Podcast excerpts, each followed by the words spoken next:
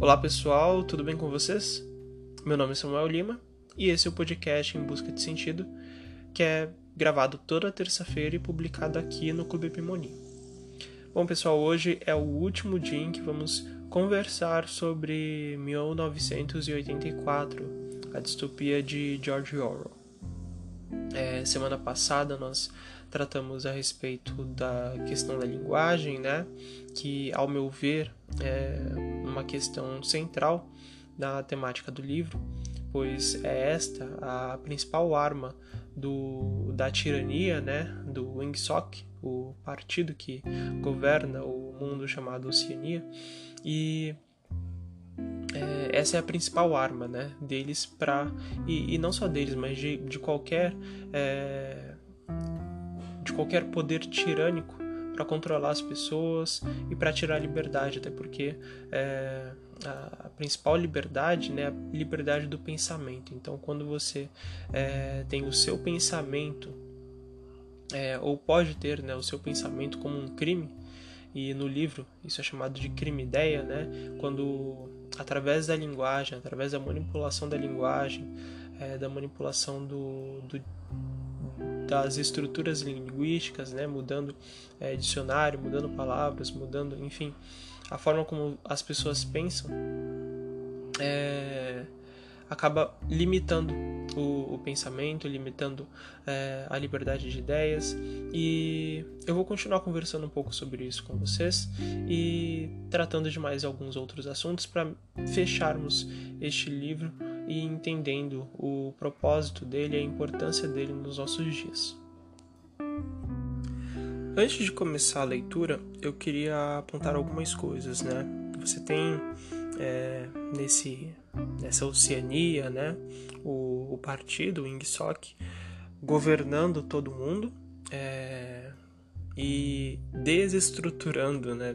A sociedade em praticamente três partes você tem as pessoas de dentro do partido, né, a, a, as pessoas da alta cúpula do partido que é, têm alguma liberdade ali, né, podem desligar as teletelas de vez em quando, por algum momento, é, tem acesso a, a bens de consumo variados, né, e, e bem caros, inclusive, bem inacessíveis, né, para o resto da população, como por exemplo geleias, é, vinhos, é, comidas caras, enfim.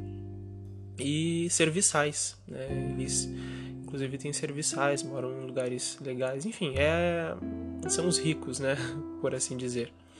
Depois você tem o pessoal que trabalha para o partido. No caso, você tem, por exemplo, o Wiggleton e a Júlia, né? Eles trabalham para o partido. Essas pessoas elas têm a liberdade completamente é, restrita, né? Eles têm ali o tempo todo olhos é, virado para eles, né? Ouvidos atentos àquilo que eles dizem, aquilo que eles deixam de dizer e a vida deles é completamente controlada em todos os sentidos.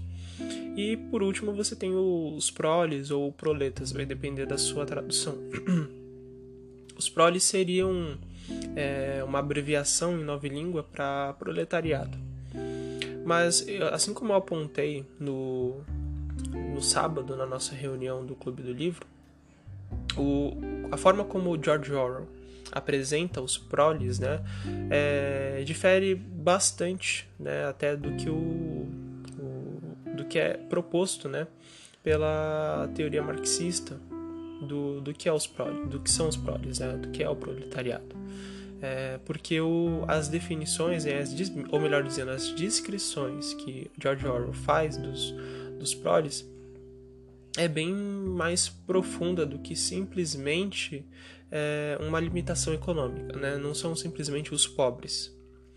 É, praticamente você tem pessoas ali que vivem até de modo bem, é, bem melhor do que os, o, as pessoas de, que trabalham né, para o partido. Né? É, você tem até alguma qualidade de vida ali, se é que pode chamar assim. Eles têm é, um, uma vida totalmente diferente daqueles que trabalham do partido, não porque eles têm menos é, recursos, é, não porque eles têm menos dinheiro, E, e aqui eu não estou dizendo que que não existe né, essa questão econômica no livro, é óbvio que existe, mas não é bem isso. O que eu estou querendo mostrar para vocês é um outro lado, né, um, é, um, uma descrição diferente que o George Orwell dá para essa categoria de pessoas, que é o tipo de pessoas que terceiriza a sua, é, as suas responsabilidades, pelo que o ser humano é responsável. É, de acordo com com a tradição, né, de acordo com aquilo que a gente aprende. É, na, nas tradições, é, por exemplo, a cristã, a judaica, enfim, é, sobre lei moral, a gente é responsável por absolutamente tudo que a gente faz. Né? A gente é responsável pelo lugar onde a gente está, a gente é responsável pelas pessoas que nos cercam, a gente é responsável pelas ideias que nós temos, nós somos responsáveis é, pelo país onde pertencemos, tudo acaba sendo, em parte, alguns mais, outros menos, nossa responsabilidade. E o que, tem a ver responsabilidade com os proles? Os proles são pessoas que voluntariamente né, é, abrem mão de suas responsabilidades para que o partido cuide e seja responsável por eles. Né? As pessoas que trabalham no partido, elas, diferente dos proles, elas são obrigadas né, a aceitar a tirania, a aceitar o controle, a aceitar a restrição de liberdade. Os proles não, os proles eles não têm teletelas, muitos deles não têm teletelas em suas casas, é, eles não têm que trabalhar, eles não trabalham né, no, no, dentro do partido, eles têm acesso a a um mercado negro, digamos assim, e, e a produtos que não são oferecidos pelo partido e acabam tendo é, muito mais possibilidades de um, uma vida né, diferente do que a, a população né, que, que trabalha dentro do partido. O, o né, ele diz que praticamente 85% da população em Oceania é, pertence ao lado dos proles, né? e, e que se eles quisessem desse, é, se eles quisessem isso de um dia para o outro isso está no capítulo 7 eles poderiam é, dominar completamente é, aquele partido né e extingui-los. Simplesmente era apenas eles se juntarem e irem contra. Não tinha como o partido lutar contra os proles. Mas existe um problema. Os proles eles não conseguem é, ser responsáveis por absolutamente nada.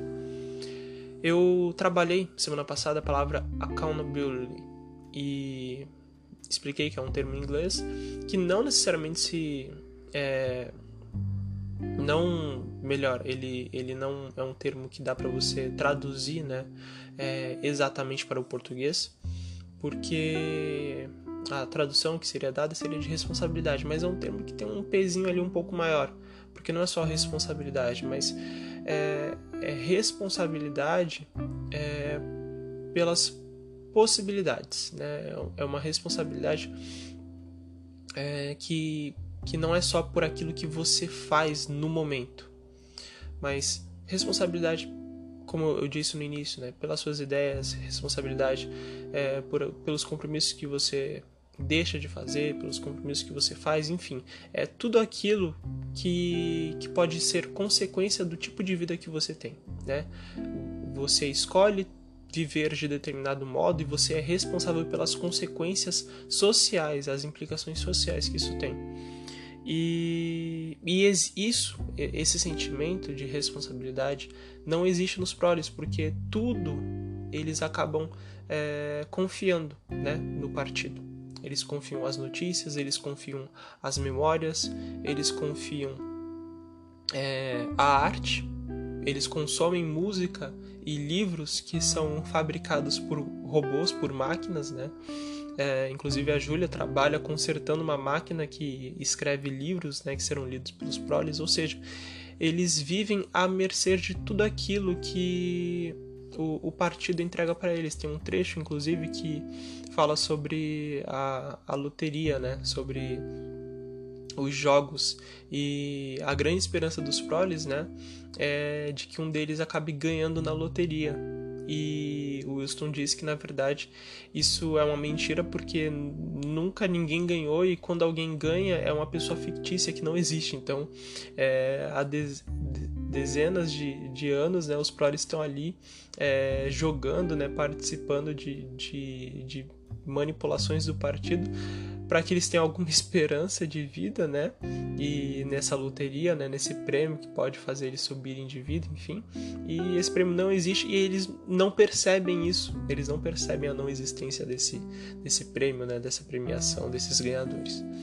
Enfim, e, e é exatamente por esse tipo de sentimento, né? De, de, de não responsabilidade dos proles que foi tão, é, de certo modo, né, foi tão fácil e é tão fácil para o partido controlar aquele mundo, porque ele não seria capaz de controlar todas as pessoas do mundo da mesma forma como eles controlam os trabalhadores do partido, né, assim como Winston.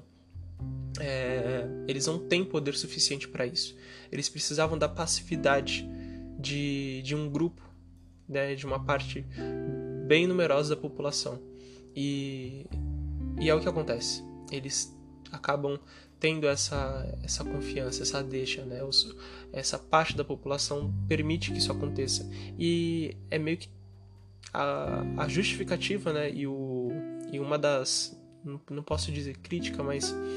É, é como se George Orwell nos estivesse mostrando é, como o mundo poderia ser horrível caso a parte da população, ou grande parte da população, deixasse de se preocupar com o verdadeiro, com o falso, com o certo e com o errado e permitisse que outros decidissem isso por eles. Né?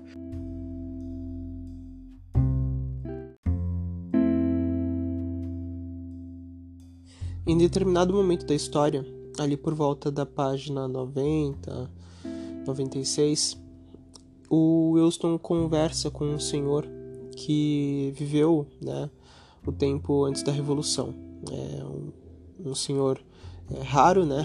É, os velhos nessa idade, né, pessoas que viveram o tempo antes da, da Revolução, são raros e, e Wilson encontra esse senhor num, num bairro de, de Proles, né? E conversa com ele, é, tentando tirar informações sobre como era o mundo antes, se o que era dito nos livros estava certo ou não, e ele se sente muito frustrado porque, é, com perguntas muito diretas, ele não consegue tirar absolutamente nenhuma informação. É como se a atenção do velho ao longo de toda a vida tivesse em coisas completamente inúteis, como é, a, a função das cartolas, como um, um, empurrão que levou de um rapaz uma vez, é, como o preço da cerveja no bar. É, são as coisas que o velho consegue se lembrar e ao final é, eu, o Wilson se desiste né, da, de, de, tentar tirar alguma informação do velho e tem um trecho aqui que eu vou ler para vocês. Wilson encostou as costas no parapeito da janela não adiantava insistir. Estava prestes a pedir mais dois copos de cerveja quando o velho de repente se levantou e precipitou-se com seus passos arrastados na direção do mictório fedorento que ficava a um lado do salão. O meio litro adicional já estava fazendo efeito. Por um ou dois minutos, Wilson ficou olhando para o seu copo vazio e mal se deu conta quando seus pés o levaram de volta para a rua. Dali a no máximo 20 anos refletiu naquela questão tão enorme e tão simples. Antes da revolução, a vida era melhor do que agora? Deixaria de uma vez por todas de ser respondível. Isso ele disse porque não haveria mais quem pudesse, né? É, quem, quem tivesse vivido essa época, né? As pessoas estavam morrendo, o tempo estava passando e a esperança estava indo embora. Mas no futuro, a pergunta já era irrespondível, visto que os poucos e espaçosos sobreviventes do mundo antigo, que ainda era possível encontrar, mostravam-se incapazes de comparar uma era com a outra.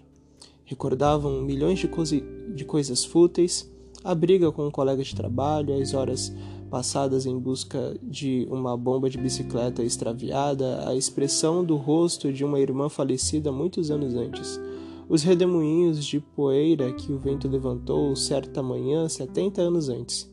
Porém, todos os fatos relevantes permaneciam fora do alcance de sua visão. Era como uma formiga, que consegue ver pequenos objetos, mas não enxerga os grandes.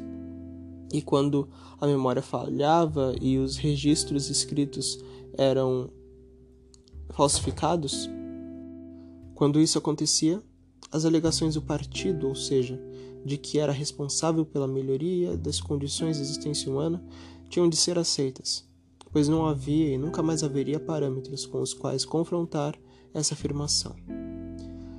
Bem, o que eu percebo aqui é que a busca pela verdade se tornaria impossível é, se as condições em que Wilson, em que os proles, em que a galera do partido, em que todos eles viviam, permanecessem as mesmas.